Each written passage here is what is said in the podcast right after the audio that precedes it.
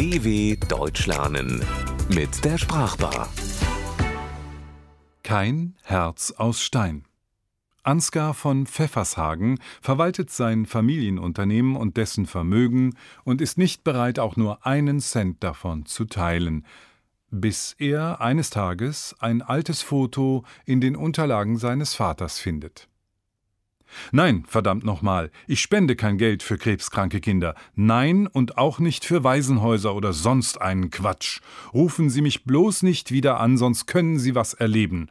Wutentbrannt legt Ansgar von Pfeffershagen das Telefon auf und schlägt mit der Faust auf seinen massiven Schreibtisch. Seine Familie hat ihr Vermögen von Generation zu Generation retten können, durch sämtliche Kriege und Krisen, eben weil sie es stets zu verteidigen gewusst hatte, und so sollte es auch weitergehen. Punkt.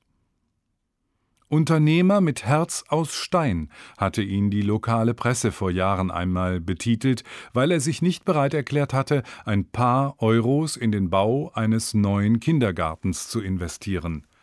Sowas lässt ihn kalt. Ansgar von Pfeffershagen dreht sich gemächlich von seinem Schreibtisch weg, wobei er an seinem schmalen Körper hinunterblickt. An seinem knöchernen Ringfinger funkelt ein Goldring mit dickem Edelstein, ein Erbstück seines verstorbenen Vaters Ludger von Pfeffershagen. Der war vor drei Jahren nach einer Gallenstein-Operation gestorben. Steinalt mit seinen 89 Jahren. An seine Mutter hat er kaum noch eine Erinnerung. Sie war gestorben, als er ein Jahr alt war. Wieder kramt er das alte Foto aus seiner Schreibtischschublade. Beim Durchsuchen der Unterlagen seines Vaters nach dessen Tod hatte Ansgar es gefunden. Es hatte den Stein ins Rollen gebracht und ihn so manche Kindheitserinnerung in einem anderen Licht betrachten lassen. Sein Blick schweift jetzt vom Foto nach draußen in den Garten der Villa, wo der Frühling im Anmarsch ist. Der Gärtner schneidet gerade die Buchsbäume. Weiter hinten liegt die Wiese mit den Steinobstbäumen. Über 60 Jahre ist es jetzt her, dass er hier Sommer für Sommer mit seinem besten Freund Rudi über Stock und Stein gerannt und in den Apfelbaum geklettert ist. Schon damals war Rudi ganz anders als er gewesen, unternehmungslustig und stark. Ansgar hingegen war blass und oft krank und wurde in der Schule häufig verprügelt. Einmal, als die großen Jungen aus der Oberstufe ihn gerade im Schwitzkasten hatten, fiel ihm ein Stein vom Herzen, als plötzlich Rudi dastand und es allen auf einmal gezeigt hatte. Tja, der Rudi, dachte Ansgar, der lebt jetzt irgendwo in Griechenland, wenn er nicht gerade irgendwo auf der Welt Konzerte gibt. Steinreich ist er dadurch nicht geworden, aber glücklich, wie die Leute sagen. Eine junge Frau soll der Rudi geheiratet und noch spät zwei Kinder bekommen haben. Aus seinen Gedanken an Rudi fährt Ansgar plötzlich auf, als ihm ein Stich in den unteren Bauch fährt. Er beugt sich nach vorne und atmet tief. Der Nierenstein macht ihm zu schaffen. Möglicherweise muss er sich doch operieren lassen. Als Ansgar wieder atmen kann, wandern seine Gedanken erneut zu Rudi.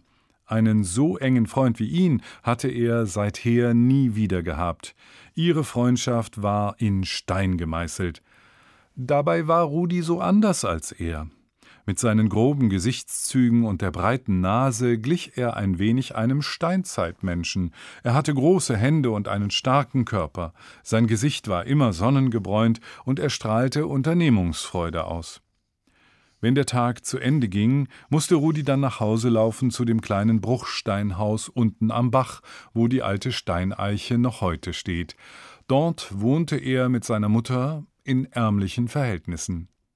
Seine Mutter war als Hausmädchen bei Familie von Pfeffershagen angestellt.